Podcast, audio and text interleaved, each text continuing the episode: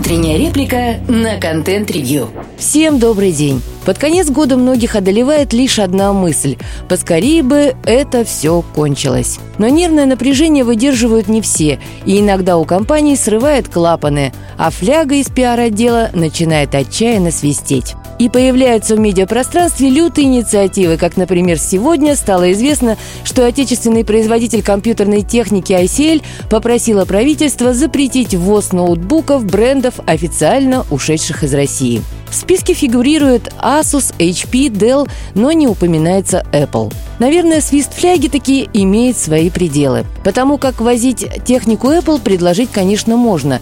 Но что делать с десятками, если не сотнями тысяч компаний, чьи бизнес-процессы завязаны на технику этого производителя? Но это мы немного забегаем вперед. Давайте обо всем по порядку. ICL выступила сразу с несколькими инициативами. Во-первых, запретить параллельный импорт ноутбуков западных брендов. Во-вторых, ввести кэшбэк для покупателей отечественных ноутбуков. Наконец, требуются льготные кредиты для дистрибьюторов, которые возьмутся продавать отечественную технику. Разберем каждую инициативу в отдельности – если кто-то не в курсе, то никакого параллельного импорта не существует. Это просто название старого, доброго, серого ввоза техники. И вводя этот термин, государство всего лишь выписало индульгенцию тем, кто занимается поставками техники в обход санкций.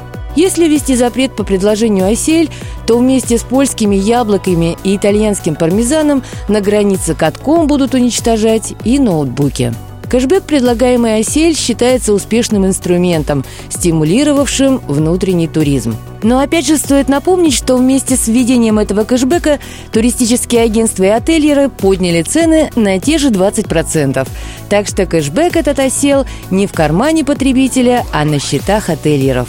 Видимо, ICL очень понравилась такая схема. Делать ничего не надо, а денег сразу на 20% больше. Потому как вся продукция этой компании продается только в России. Отличный план – Наконец, предложение срочно выдать льготных кредитов дистрибьюторам выглядит интересной затеей. Но где гарантия того, что отечественные производители готовы заполнить рынок достаточным количеством продукции? Сегодня их производственные мощности полностью загружены. Но все равно та же ICL произвела за год 250 тысяч ноутбуков при емкости рынка в 2,7 миллиона. Это меньше 10%. Меньшинство мы, конечно, уважаем, но мы не мультик Диснея, чтобы ориентироваться исключительно на эту характеристику. Чего же боится ICL? Почему с таким предложением не выступил Аквариус или РДВ?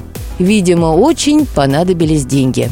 Но что именно, увеличение ли производства или просто собственнику предприятия понадобился новый автомобиль, а тот подорожал, это нам неведомо. Отметим лишь адекватную реакцию профильного министерства, в котором предложили добиваться увеличения спроса за счет конкурентных решений, а не запретом импорта.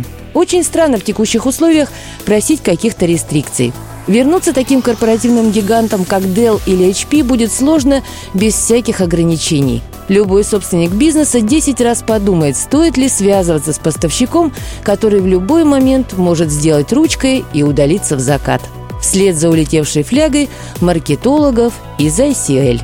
Слушайте наши подкасты на Яндекс Музыке, во ВКонтакте, Google и Apple подкастах.